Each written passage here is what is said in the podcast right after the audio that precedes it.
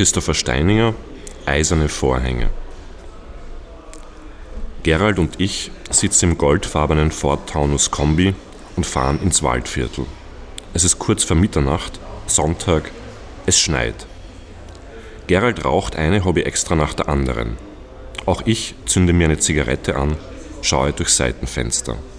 Überall Schnee. Das ganze Waldviertel ist weiß, so kommt es mir zumindest vor. Gerald sagt nichts. Ich schaue ihn an. Er wirkt angespannt, nervös, aber er versucht, es sich nicht anmerken zu lassen. Den Grund, warum Gerald an manchen Tagen der vergangenen Wochen erst nach uns aufgestanden ist, hat er meiner Schwester und mir erst gestern erzählt.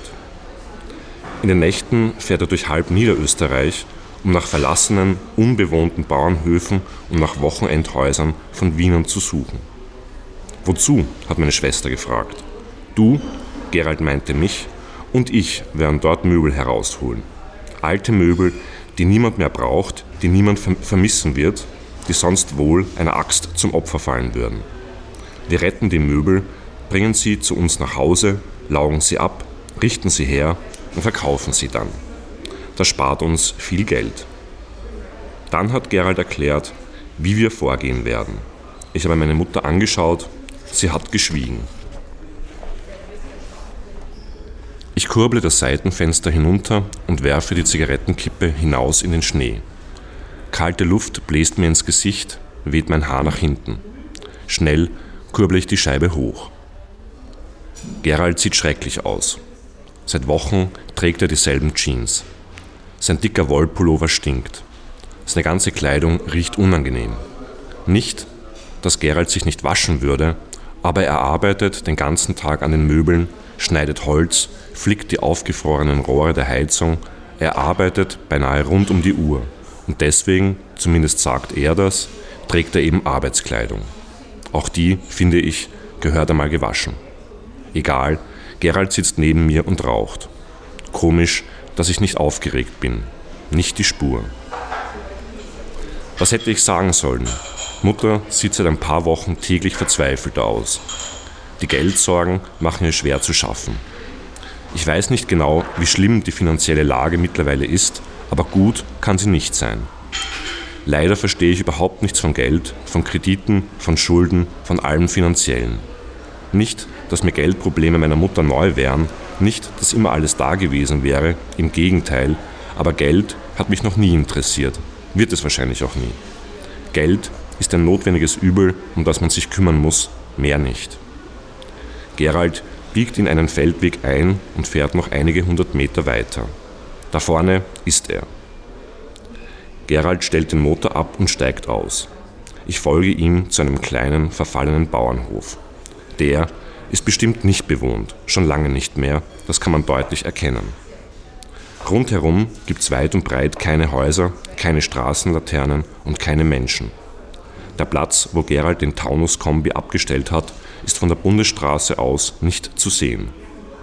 Komm, sagt Gerald, gehen wir. Schweigend stapfen wir zum hinteren Tor des Hofs. Der Schnee liegt hier so hoch, dass ein wenig in meine Stiefel rieselt. Schon bald sind meine Waden, meine Schienbeine und meine Füße nass und kalt.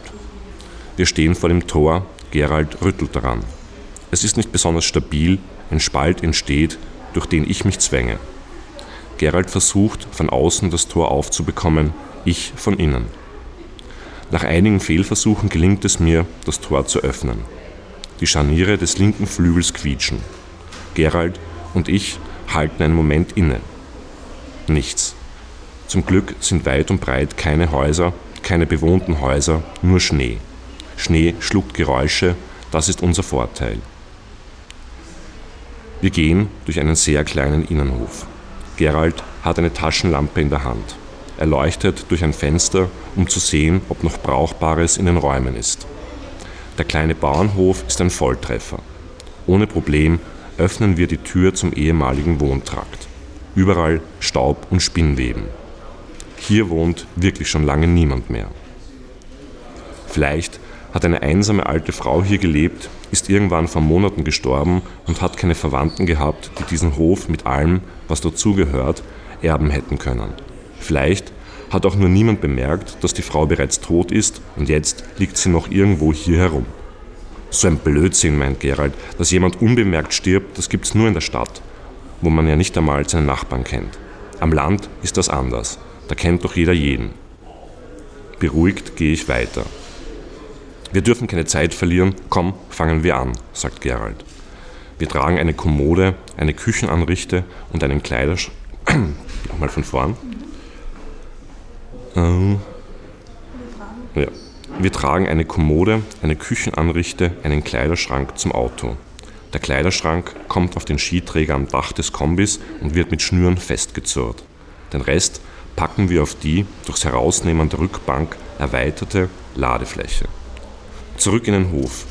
Kaffeeheferl, Bilderrahmen, Kerzenleuchter, Kruzifixe, kleine Bücherregale, alles mögliche Kleinzeugs, das man auf Flohmärkten, Altwarenmärkten oder wo auch immer verkaufen kann, stopfen wir nun in große, schwarze Müllsäcke.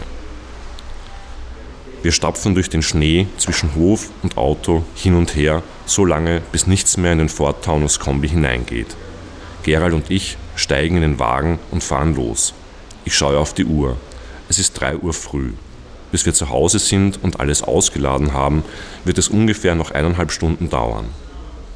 Gerald schweigt und raucht eine Hobby extra nach der anderen. Ich freue mich.